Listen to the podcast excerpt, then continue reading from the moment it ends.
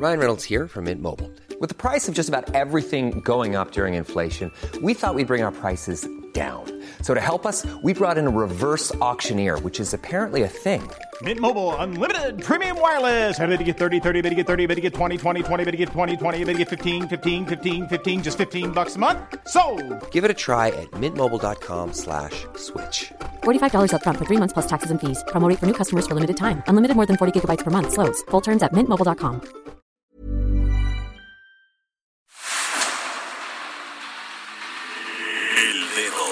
la llaga. Había una vez un mundo en el que nadie creía. Un país de historias inexplicables.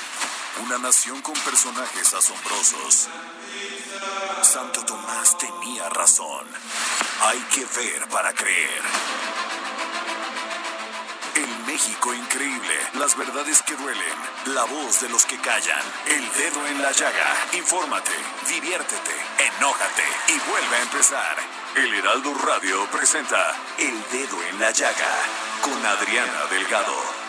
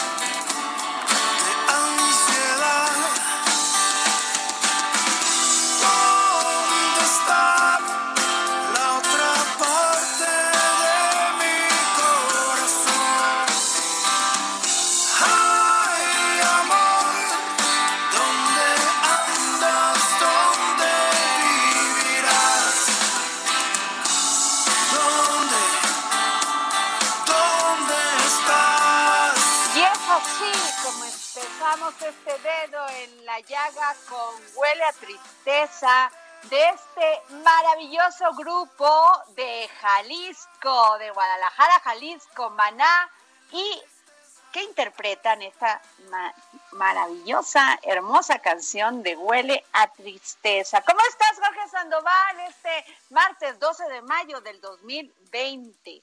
Con el gusto de saludarte, Adriana Delgado, y estar un día más aquí en el dedo en la llaga. Oye, mi Jorge, ah, tú eres fan de Maná, ¿verdad? Pero por supuesto, yo creo que, que es una de las cosas en las que coincidimos todas las ideologías políticas, hasta las, las eh, deportivas.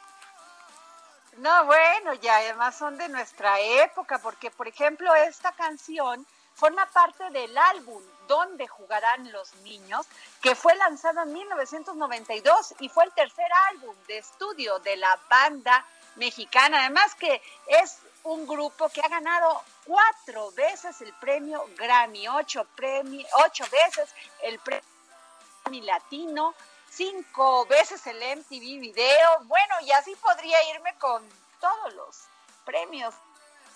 Sonora que es impresionante y que nos siguen dando más. Y aquí pues se la regalamos a todos aquellos que estamos en el confinamiento, en la, en, pues apartados para evitar contagios, no solamente de nosotros, sino de que nosotros contagiemos a los demás.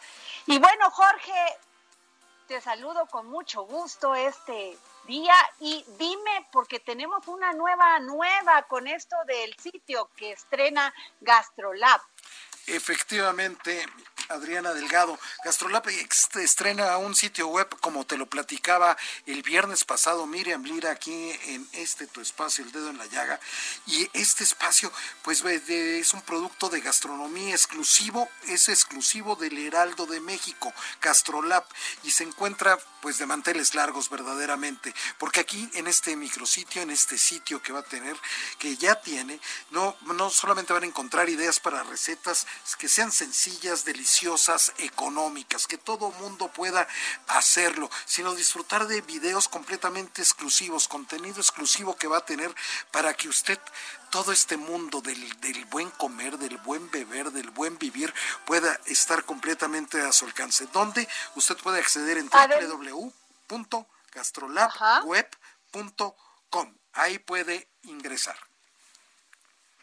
Bueno, pero además déjame decirte que el suplemento que tiene Gastroblad en el Heraldo impreso es maravilloso, es de una de un diseño de primer nivel que bueno, ves la comida y ya la quisiera sacar del periódico, o sea, literalmente, además de las recetas, además de que en este equipo de Gastrolab, comandado por, por la señora Mieres, eh, se congregan todos los chefs más famosos y además tienen los que están también saliendo a relucir como nuevas promesas, también tienen su espacio. Gracias Cristina Mieres, gracias a todo el equipo de Gastrolab por hacernos posible que disfrutemos esto cada viernes aquí en El Heraldo Impreso. Así es, una maravilla. Y Jorge, déjame, déjame decirte que como hoy es martes de periodistas, es muy importante para mí porque además la admiro, soy su fan. Ella nació en Monterrey, Nuevo León, y es egresada con mención honorífica de la Facultad de Ciencias de la Comunicación con especialidad en periodismo. En sus inicios como periodista fue de noticias en Terra Networks México, donde se dieron las primeras transmisiones de noticieros, entrevistas y programas por Internet. En 2005 llegó a Grupo Multimedios Radio, donde condujo programas de noticias, alternando la conducción con la redacción para portales de este grupo. Eh, fue una de las conductoras fundadoras de Milenio Televisión en octubre del 2000 y es titular de varios espacios informativos en Milenio Televisión, Multimedios y Radio Fórmula y se consolida como periodistas más reconocidas, no solamente en México, sino en el extranjero también. Pues se convirtió en tendencia en redes sociales con Azucena ganó el debate debido a las acertadas preguntas que hizo los candidatos a la presidencia de México durante el primer debate organizado por el Instituto Nacional Electoral. Entre otras preguntas, recordarán que Azucena Auresti cuestionó a Ricardo Anaya si estaba en condición de, si en esta condición de inseguridad en el país permitiría que sus hijos estuvieran en el ejército. A Margarita le dijo, si tú fueras homosexual le pedirías contraer matrimonio con pediría, impedirías contraer matrimonio con una persona del mismo sexo y así pues con su con su profesionalismo hizo que este pues este debate fuera un gran debate y déjenme decirles que además, pues es una mujer empoderada, una mujer que apoya las causas de las mujeres. Y me, me da muchísimo entusiasmo, gusto, respeto que Azucena Uresti Mirelis, Mireles esté con nosotros en el dedo en la llaga. Muy buenas tardes, Azucena. Hola, Adriana, qué gusto, pues qué introducción, qué amable muchas gracias, me da mucho gusto saludarte y bueno, mi reconocimiento y mi afecto también para ti y muchas, muchas gracias por invitarme a tu programa, querida Adriana. No, gracias Azucena, gracias a ti por haber aceptado porque fíjate que en estos tiempos donde está tan cuestionado el periodismo, mucho, muchas personas no saben que detrás de, de una gran periodista hay un gran trabajo años atrás. ¿Sí? De reporteo, de, de estar reporteada, de ir a buscar la información, de no quedarte con la primera con la primera mención que te hace un político o un empresario, sino que vas, buscas la noticia y dices, bueno, aquí la presento, a lo mejor va a incomodar a las personas, pero ese es mi papel. ¿Cómo has vivido tú el periodismo, Azucena? Eh, pues mira, primero con mucha pasión, Adriana, como tú bien dices, y con mucho compromiso y con mucho trabajo. Eh, siempre, y tú lo sabes, pues nosotros hacemos lo que nos gusta, hacemos estas cosas pues para llevar información, no hay ningún otro interés, no hay ninguna otra intención. En mi caso, yo pues desde que egresé de la Facultad de Comunicación, por cierto, felicidades a todos los comunicólogos hoy en su día, eh, desde que egresé de la facultad no he tenido otra pasión más que las noticias, ¿no? Eh, entonces, eh, hay un trabajo muy arduo del equipo, de un equipo que está comprometido y que buscamos y que a veces cerramos, pero luego corregimos, que a veces no encontramos la historia o no la contamos de la manera en que nos lo hubiéramos imaginado o hubiéramos querido, pero nunca con, con dolo o con mala intención, ¿no?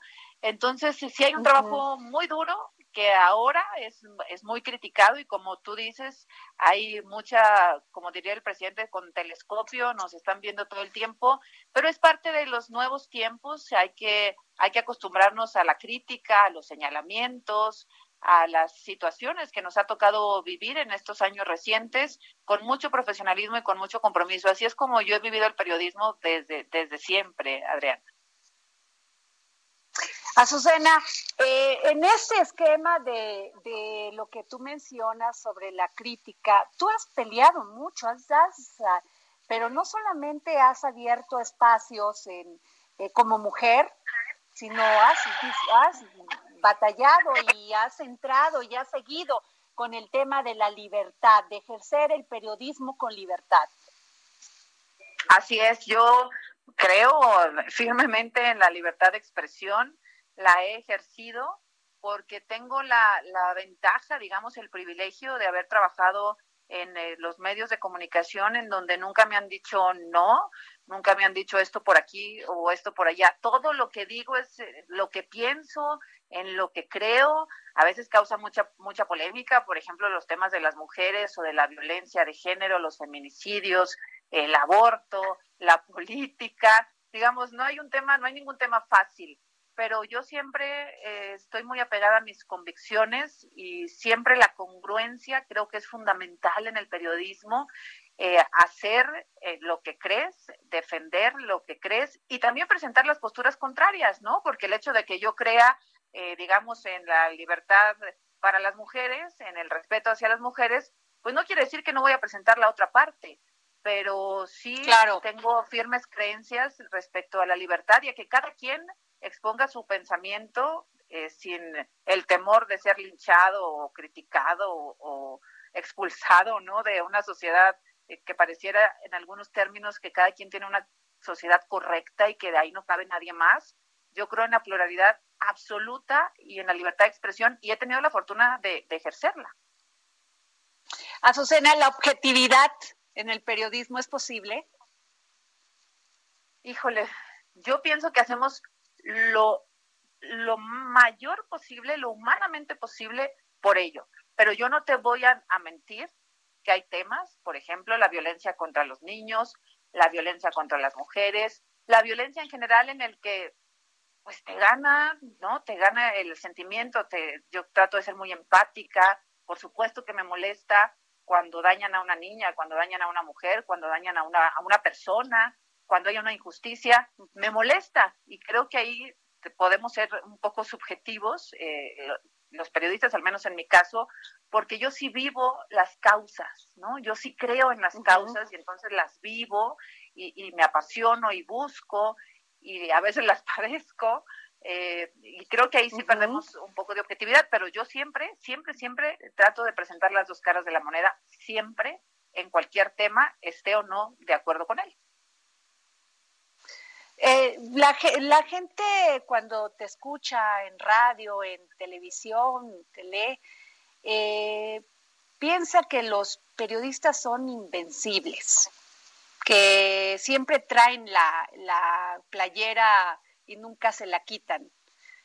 Y, no me refiero a un tema de que traigas la camisa fuerza como periodista como reportera, sino te la quitas para poder ser mujer. Pues se me hace que es, que es complicado, ¿no? Este, porque ya tu, tu profesión se vuelve parte de ti, ¿no? De, de, tu, de tu piel, de tu día a día. Una vez está en la calle y estás viendo una historia. ¿Alguna vez, pues, ¿alguna vez has sacrificado tu papel de, de, de Azucena por el periodismo? yo soy la misma persona y, y, mis amigos y mis compañeros de trabajo lo saben. Soy la misma persona a, a cuadro que, que, en la vida normal. O sea, me, me indignan las mismas cosas, me preocupan las mismas cosas, platico de las mismas cosas. O sea, soy, la, soy exactamente la misma persona, no hay una doble personalidad, la periodista que se sienta o la conductora que se sienta enfrente de una cámara o frente a un micrófono y la que se sienta con su familia un domingo a platicar o con sus amigos a cenar o en una reunión. Soy la misma persona, entonces creo que, que eso me ayuda mucho a, mantener cierta congruencia con mis ideales, con lo que creo, con lo que pienso. Eh, todo el tiempo tú sabes muy bien que estamos metidos en la profesión, es 24/7.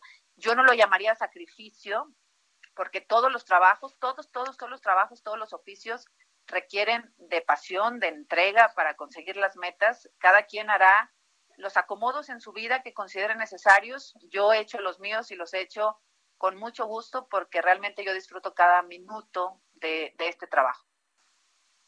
Y Azucena, eh, de todos los trabajos periodísticos, ¿cuál es el que te ha, no solamente apasionado, te apasiona todo, pero cuál es el que verdaderamente has dicho, híjole, esto no es posible, es el que más trabajo te costó? Muchos, pero digamos que sí me marcó una gran parte de, de, mi carrera y de mi definición respecto a lo que quería hacer y lo que quería contar.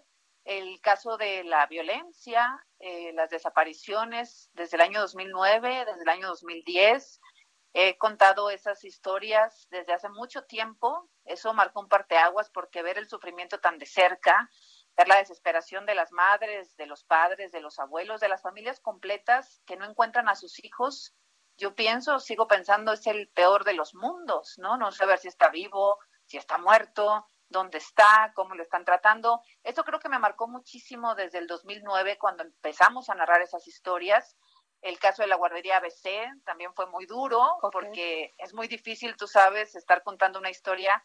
Yo me conecto con la historia y entonces a veces pues también te gana el sentimiento, ¿no? El, el sismo en la Ciudad de México, eh, el, del, el del 17, 19 de septiembre, también fue muy duro, fue muy duro contarlo y ahora nos toca contar una pandemia, ¿no? En donde también ves el sufrimiento de la gente, en donde también ves cómo se pierden vidas humanas, cómo la gente está padeciendo una situación que es incontrolable y que no es culpa de nadie, pero que sí muestra un sufrimiento feroz, terrible, de muchas familias. Entonces creo que esas, esas partes eh, sí me han marcado mucho y han determinado qué es lo que yo quiero contar, más que la política, más que uh -huh. la economía, más que otras situaciones.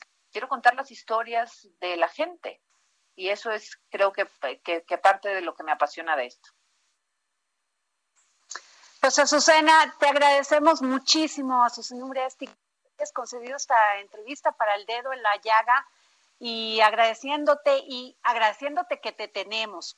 Una mujer que genera las jóvenes que te están oyendo en este momento han de decir quiero ser como Azucena y ojalá necesitamos más periodistas como tú profesionales en este país. Muchísimas no, gracias Azucena por tomado la llamada para el dedo de la llaga. Ti, felicidades a ti por tu programa, gracias por invitarme y ojalá que tú y yo y muchas otras que ya llevamos un camino recorrido, pues abramos brecha para las que vienen, porque esa es la historia. Nosotros nos vamos, otros vienen y de nosotros depende hoy que las oportunidades es. sean mejores para, para las mujeres, para las niñas y para todos. Muchas gracias, Adriana. Felicidades y un abrazo Muchas para ti. Gracias, a señor Esti.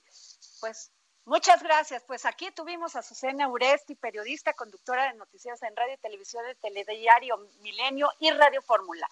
Eh, Jorge Sandoval. Mi querida Adriana, pues tú me despertaste esta mañana con una gran noticia.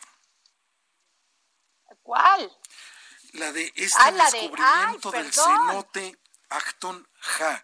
Pero... ¡Qué maravilla! ¡Qué maravilla! Porque fíjate que esto da muchísimo ánimo porque en medio de esta pandemia pues nos hemos dedicado nada más a escuchar este temas de de este de de eh, si el coronavirus ya subió, si ya estamos en crisis, si esto, si la crisis económica, y ver esta noticia de que los científicos del Instituto de Geología e Investigaciones Antropológicas de la UNAM, junto con integrantes del INA, participaron en el descubrimiento de los vestigios más antiguos de hogueras usadas por los primeros habitantes de América.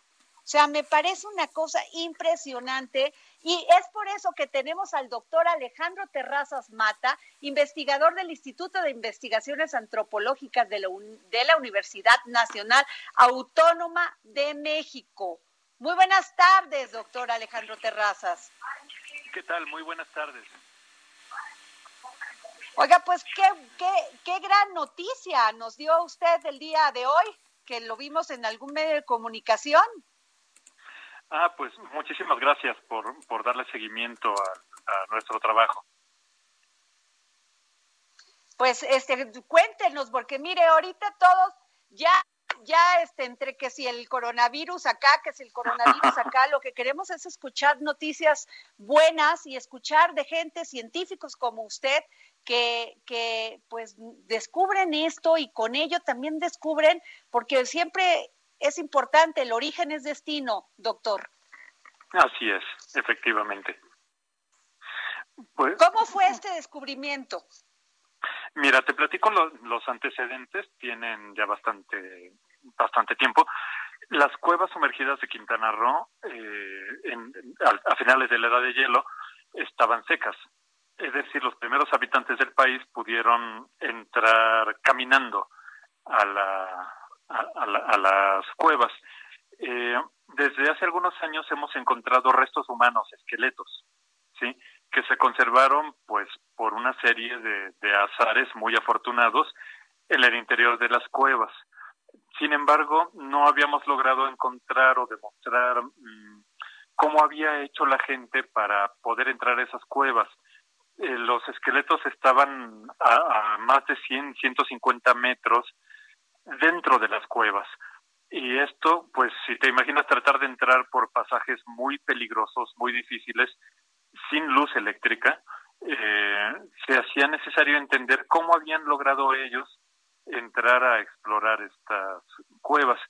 El estudio que ha sido liderado fue, fue liderado por los colegas del Instituto de Geología, eh, documentando o estudiando cuevas que habían encontrado compañeros espeleobusos y arqueólogos subacuáticos de Lina y de algunos otros centros de investigación, eh, y hicieron todo este análisis para demostrar que se trataba de verdaderas hogueras. Claro. no sé. Y, también creo que tenemos, eh, perdón. Sí, sí. Eh, mira, doctor, sí. Creo que tenemos también en la línea al, al arqueólogo Luis Alberto Martos, proyecto de cuevas y fogones en Quintana Roo del Instituto de Antropología e Historia del Lina. ¿Es así, Jorge Sandoval? Es así, Adriana Delgado. Ahí se encuentra el señor arqueólogo. Ah, perdón. Ah, pues ah, también le pediríamos al, arqueólogo Luis Alberto. Muy buenas tardes, arqueólogo. Pues este nos está comentando el, el, doctor Alejandro Terrazas de este maravilloso descubrimiento que se hizo en Cenote Actun, ajá, de Actunja, en este, exacto. ¿Y qué, le, qué les dice a los dos? Porque es muy interesante. ¿Qué les dice a los dos eh, para este, este descubrimiento? Porque me imagino que son años de, de, traer todo. Por favor. Eh, no, no fue un hallazgo nuevo, o sea, este cenote, de hecho, la importancia, eh, que quiere decir eh, agua azul, perdón, este cueva de agua, eh, es, es, un, es el primer cenote en el que se reportaron vestigios de actividad humana. De todos los que ahora se conocen, este fue el primero. El, el hallazgo fue en 1990 por dos exploradores de telebusos que son Koch y Young y este y bueno luego en 1998 y 2012 el Instituto de Antropología a través de dos proyectos hizo las primeras inspecciones los primeros planos y se tomaron las primeras muestras. Ya desde 2002 habían arrojado la fecha presente de, 10.500, 10.700 años. La gran duda era, este, bueno, en ese entonces habían reportado tres fogones, ¿no? Tres fuegos que, estaban adentro de la llamada Cámara de los Ancestros, una cámara que está eh, 150 metros de penetración horizontal y 26 a 28 metros de profundidad.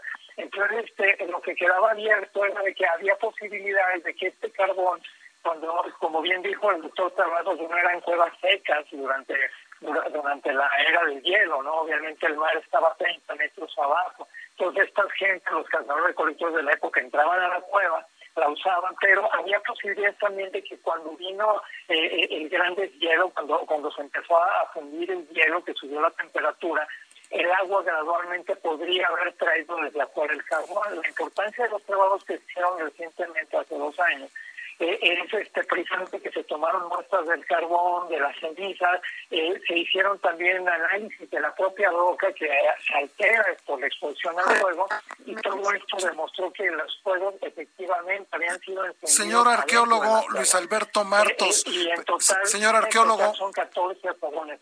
Señor, señor arqueólogo Luis Alberto Martos, pues, disculpe que lo interrumpa, pero... y regresar en... Ajá pero tenemos que hacer un corte, una pausa. Espero que se queden en la línea, por favor, los dos. Muchísimas gracias. Sigue a Adriana Delgado en su cuenta de Twitter arroba Adri Delgado Ruiz. Además, te invitamos a enviar tus opiniones y comentarios en texto o por mensaje de audio a través de WhatsApp al 55 2544 3334. Y si quieres escuchar El Dedo en la Llaga de El Heraldo Radio, en cualquier momento y donde quiera que te encuentres, descarga el podcast disponible en Spotify y iTunes. Heraldo Radio, la H que sí suena y ahora también se escucha. Amigos del dedo en la llaga, qué bueno que nos acompañan en este su programa favorito. Hoy les vamos a platicar de un tapete sensacional, chenchachonal, como dice Adri Rivera Melo, que ya, ¿ya te limpiaste los zapatos? Ya, ah, qué bueno. Desde que llegué. Muy bien, me, consta, me consta. Platícanos de este tapete.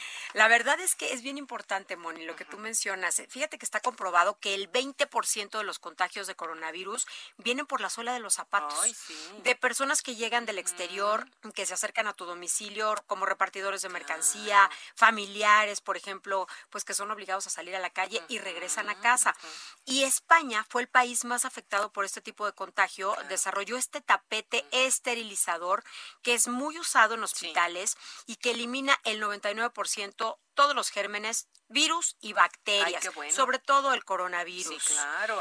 Y bueno, es muy sencillo de utilizar, queridos amigos. Viertan el líquido esterilizador, coloquen los pies durante 15 o 30 segunditos, con eso basta. Claro, con los zapatos puestos. Con los zapatos puestos, claro, no, no, no, no, se los vayan a quitar. Y este tapete viene con líquido suficiente para dos meses de uso. Su diseño individual y compacto mejora muchísimo su acción.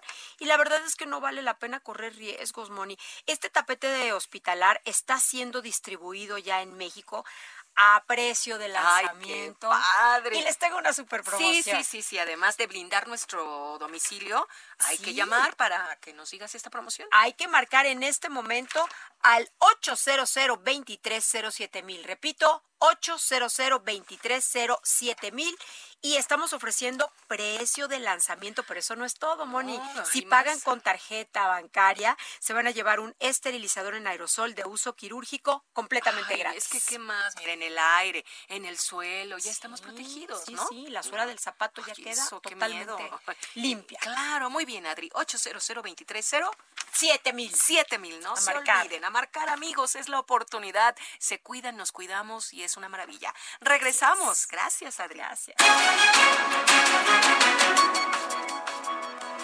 Así es, regresamos al dedo en la llaga y tenemos en la línea al doctor Alejandro Terrazas, investigador del Instituto de Investigaciones Antropológicas de la Universidad Nacional Autónoma, de México y el arqueólogo Luis Alberto Martos, proyecto de cuevas y fogones en Quintana Roo del Instituto de Antropología e Historia de Lina. Doctor, eh, doctor Alejandro Terrazas, se sabía, ya tenían conocimiento de que teníamos una civilización antigua de 13.000 años que llegaron estas poblaciones a México? Eh, mira, sí, ya, ya se habían, como se había mencionado, descubierto restos humanos datados en más de 13.000 años, eh, pero es poco lo que sabemos todavía de estas poblaciones porque solamente contábamos, en el caso de la península de Yucatán, con los restos humanos, que nos dan muchísima información, pero nos dicen poco sobre su cultura. El descubrimiento, el análisis y la publicación ahora de estas fogatas dentro de las cuevas complementa la información porque nos dice mucho acerca del medio ambiente en el que vivieron y de la tecnología que utilizaron para poder vivir en ese medio ambiente.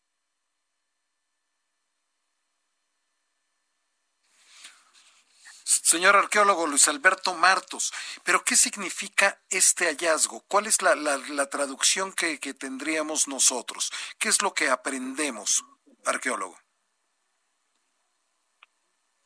Que algo muy importante es, es que efectivamente esta cueva, mire, eh, en otros hallazgos, este, por ejemplo, estos que menciona el doctor Terrazas, de, de donde se han encontrado restos humanos, bueno, parece que son espacios que son cuevas en las que entraron exclusivamente a dejar los restos de, de estas personas que habían muerto. Entonces, uno son más bien como funerario, ¿no? Esporádico, digamos. Eh, eh, Black Hole, el famoso hoyo negro, donde también se, están se encontró Naya, esta línea también muy antigua junto a restos de, de fauna, eh, parece que es una, una cueva a la que entraban por agua. ¿No? Pero en este caso tenemos 14 fogones que hablan precisamente de un uso ya de este espacio, ¿no? De hecho, en el fondo de la caverna, que les decía está a 150 metros de penetración, en la parte del fondo de la Cámara de los Ancestros, que es donde se encontraron los 14 fogones, hay un, uno de los fuegos era muy grande, estaba sobre una repisa natural, y ese, bueno, que ardió hasta 200 grados centígrados, eh, estaba, aparentemente fue continuo este fuego, o sea, no sé por cuánto tiempo, pero pero lo mantenían constante, mientras que los otros fuegos alcanzaron hasta 600 grados porque usan espacios más restringidos, hay una especie como de chimenea natural en forma de gota que también usaron donde incluso pudieron haber calentado, eh, pues, no sé, comida u otras cosas, ¿no? Entonces hay que recordar que en esa época hace pues, frío. Eh, Yucatán era una pradera en ese entonces, había este, vegetación de arbustos sobre todo, que eso también se demostró, la ceniza eh, se analizó y se descubrieron las especies de este, que usaron como leña, que era cedrela, que es un, árbol de la familia del cedro pero pequeño, y este Metopium casimiroa, que son arbustos, y, y la otra es este Avicenia geminas, que es un arbusto de manglar. Entonces eso habla también del ambiente que había, que era una pradera prácticamente, ¿no? Entonces esto está comprobando precisamente el uso de esta caverna en especial, quizá como refugio, pues, este, como habitación, y bueno, que mantenían el fuego ahí, ¿no? Por estar a 26 metros de profundidad la cueva, eh, la forma natural de la cueva eh, respecto a la superficie permitía que el humo saliera, o sea, no estaba viciado el ambiente. Desde luego era humo, pero no, vamos, a poder respirar. Eso es importante. Entonces, esto ya nos habla de un uso, de, de un asentamiento aquí adentro, ¿no? También en esta cueva se encontraron este, las primeras herramientas líticas, ¿no? Encontramos un percutor, es una piedra usada como pues, para golpear, de un raspador y lascas, ¿no? Que son estas hojuelas de piedra que se podían usar para cortar, ¿no? Entonces, este, es, vamos, lo importante es que ya teníamos evidencias de presencia humana en esta zona eh, muy antigua y ahora se confirma un, espacio que utilizaron quizá como refugio. Pues muchas gracias, este arqueólogo Luis Alberto Martos, y muchas gracias, doctor Alejandro Terrazas. Gracias por habernos pues, comentado este nuevo descubrimiento en el cenote de Actunja.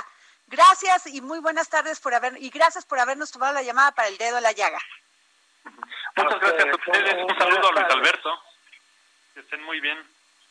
Igual. Gracias. Y bueno, Jorge, pues qué interesante este hecho, ¿eh?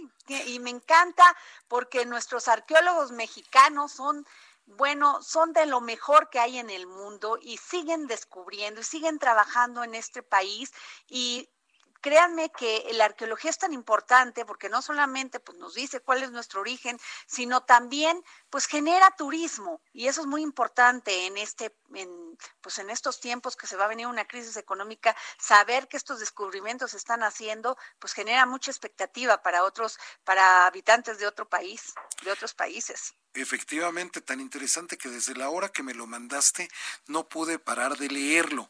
Dije, lo voy a leer más adelante. No, lo leí inmediato, porque descubrimientos así, pues nos hacen comprender, pues todo el desarrollo, la evolución que hemos tenido los seres humanos y sobre todo aquí en nuestro México, el conocimiento que tenemos ya de nosotros mismos, Adriana Delgado. Bueno, y te cuento, Jorge Sandoval, que más de 10 millones de mexicanos se sumarán a la pobreza extrema este año debido a la afectación económica derivada de la pandemia del COVID-19, por lo que no podrán adquirir, ni adquirir, Jorge, la canasta básica alimentaria. Unos calculan 31.7 millones de mexicanos no tendrán ingresos para adquirir pues el alimento más necesario, Jorge. Según un cálculo hecho por el Coneval, la población en pobreza extrema por ingresos en el país pasaría de 21 a 31 millones de personas entre 2018 y 2020, con lo que se regresaría a los niveles de hace dos décadas. El, organismo alertó que este escenario asume una caída generalizada del ingreso debido a la pérdida del empleo. Los hogares en condición de pobreza en zonas urbanas serían los más afectados. De acuerdo con datos del Coneval, se trataría de mayor aumento de la pobreza extrema desde la crisis del 95, pues en Sí, efectivamente, son datos muy fuertes, Adriana Delgado, muy duros los que estás dando y los que pues, nos eh, dio el día de hoy el Coneval, el Consejo Nacional de Evaluación de la Política de Desarrollo Social. Y para hablar de este tema se encuentra en la línea la doctora Claudia Maldonado Trujillo. Ella es investigadora académica del Coneval. Muy buenas tardes, doctora. Gracias por tomar la llamada para el dedo en la llaga. ¿Qué tal? Buenas tardes, Adriana. Buenas tardes, Jorge. Muchas gracias por esta conversación. No, al contrario. Cuéntenos, ¿cuál es el impacto? Estas mediciones, ¿cuándo las hicieron? ¿Las dieron a conocer hoy? ¿Y qué, cómo las debemos de leer? Sí, con mucho gusto. Eh, bueno, eh, te comparto que, como ustedes saben, Coneval tiene el mandato legal de aportar evidencia rigurosa para la mejora de la política social. Eh, esto se hace a partir de mediciones creíbles periódicas muy rigurosas de pobreza con diferentes métricas y de un esfuerzo ya de casi 15 años de evaluación de los programas de desarrollo nacional en el país. Este documento surge eh, con en la lógica de este mandato para destacar que la contingencia sanitaria representa un México, eh, eh, representa un reto particularmente complejo para México porque tiene muchas implicaciones, no nada más los riesgos directos a la salud de la población asociados a la enfermedad, sino por las múltiples fragilidades estructurales con las que llegamos a esta crisis. Entonces, eh, creo que el documento tiene tres mensajes muy claros. Es un documento muy rico que los invito a que se discuta, a que se analice y que digamos, eh, explorando opciones para fortalecer la política social y para dar una mejor respuesta a, eh, a, la, a la crisis, desde las políticas públicas, por supuesto, pero hay tres dimensiones que a mí me gustaría destacar. La primera es, eh, con los escenarios que Adrián acaba de mencionar, entender que eh, la coyuntura implica aumentos directos e indirectos en la pobreza por ingreso, por la pérdida de empleo, por la propia naturaleza de la, del confinamiento y por las consecuencias económicas de esto a nivel global, por supuesto, pero que tiene repercusiones específicas en México. En segundo, que hay un riesgo adicional de que personas que se que se encontraban en condiciones de ingreso medio y caracterizadas como no vulnerables pueden caer en condiciones de eh, pérdida de ingreso, pérdida de empleo y, por supuesto, pobreza por este riesgo asociado.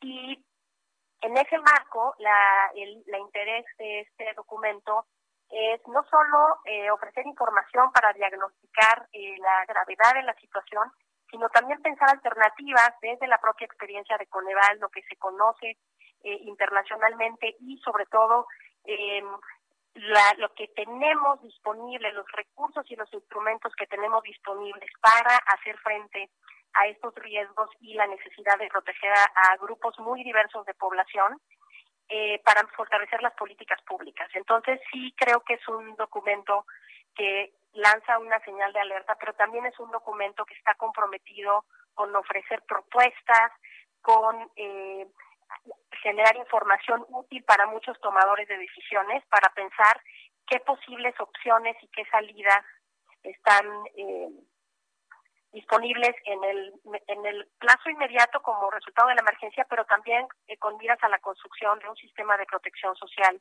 con enfoques de derechos a México, que es lo que necesitamos.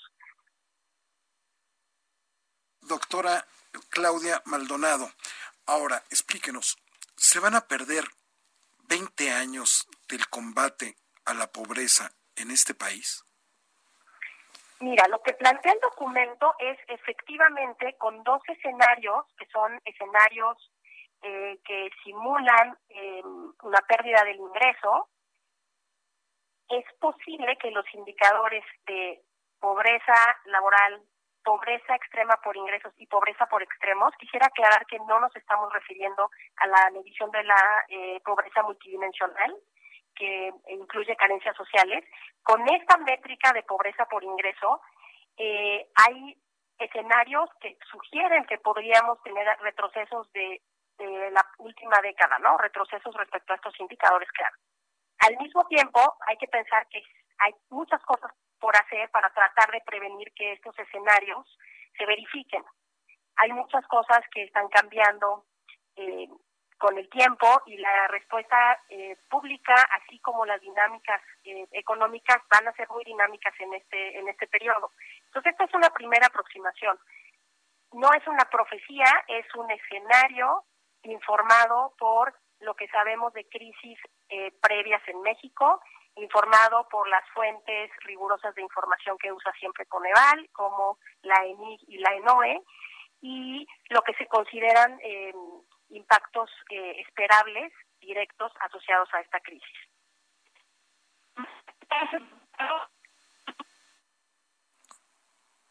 Perdón, Adriana, perdí, te perdí un poco.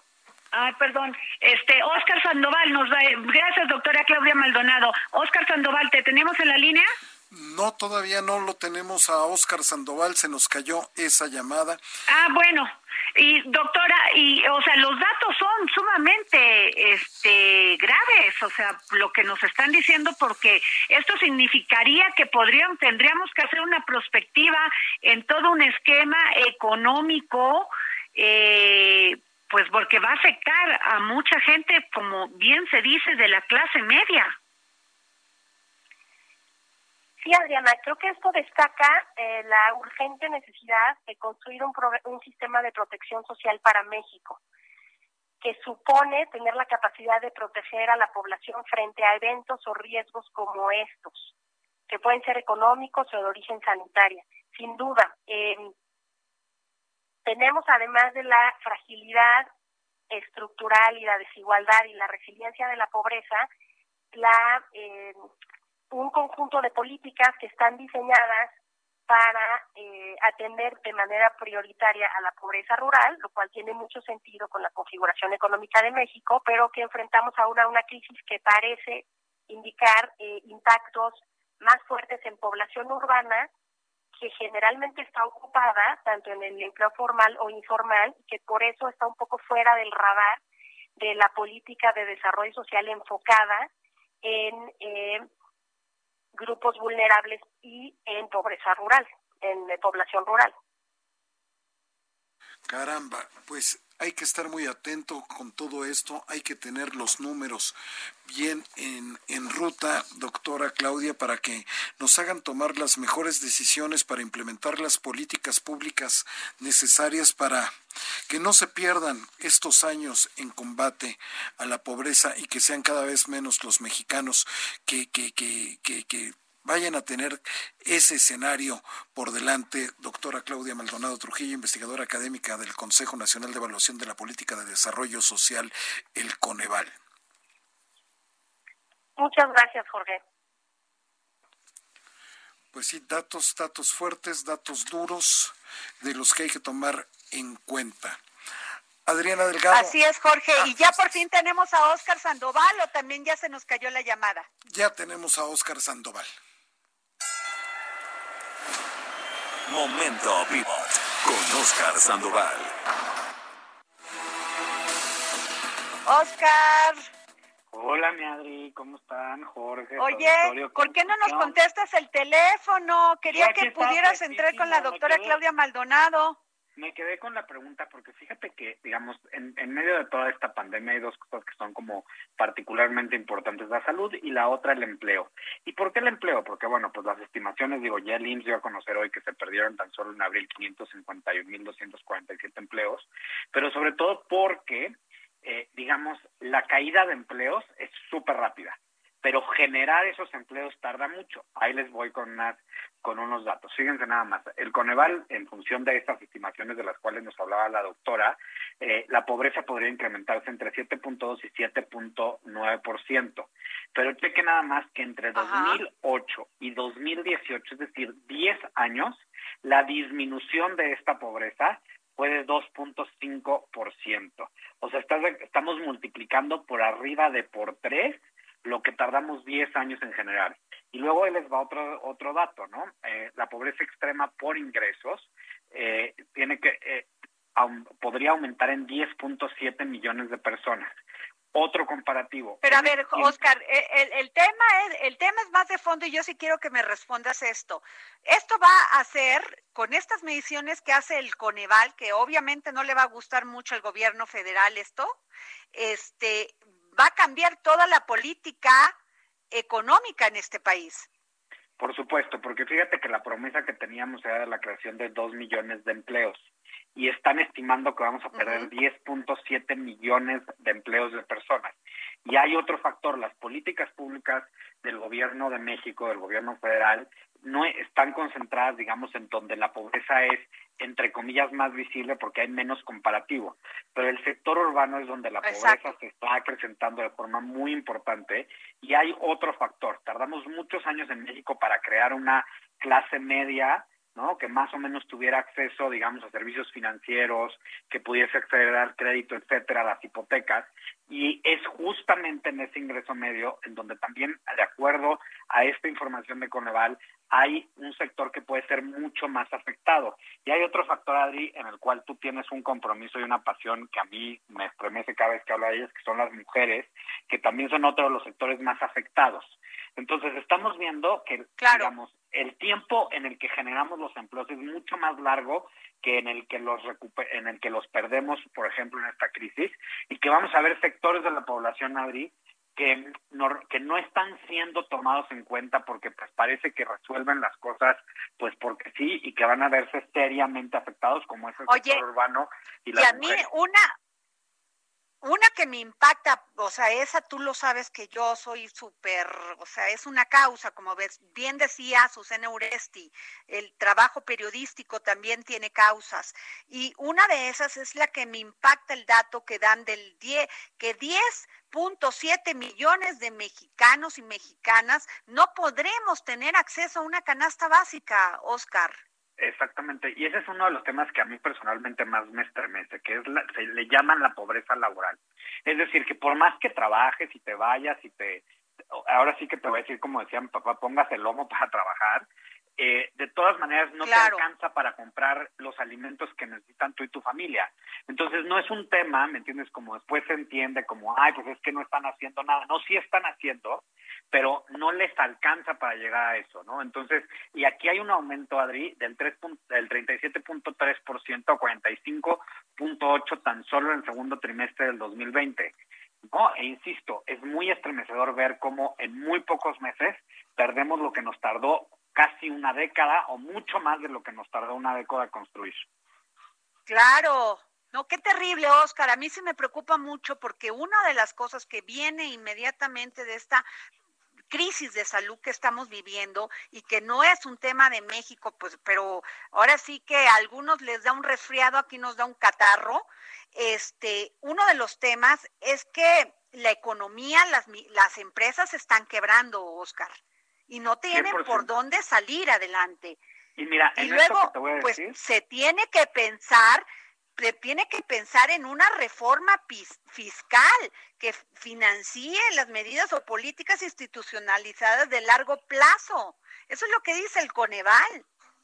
Eso es lo que dice el Coneval, Adri. Te voy a decir una cosa con todas sus letras. La mejor estrategia contra la lucha contra la pobreza es la que incluye a todos.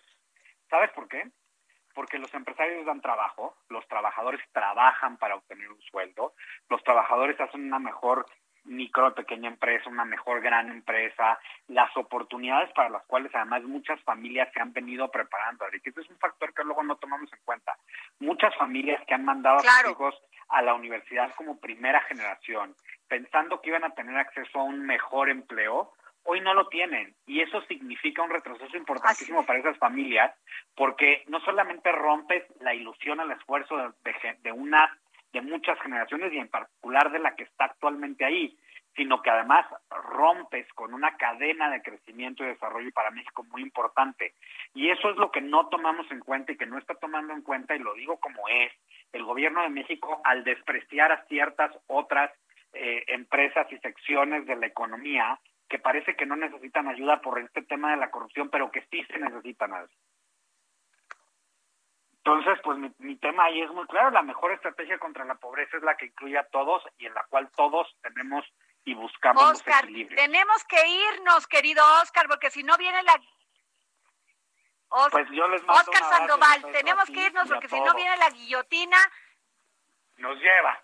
Y nos lleva a todos. Pero bueno, nos vemos, nos vemos mañana aquí en el dedo en la llaga. Y disculpen ustedes, pues a veces la tecnología nos, va, nos falla, pero nosotros siempre damos lo mejor de nosotros mismos.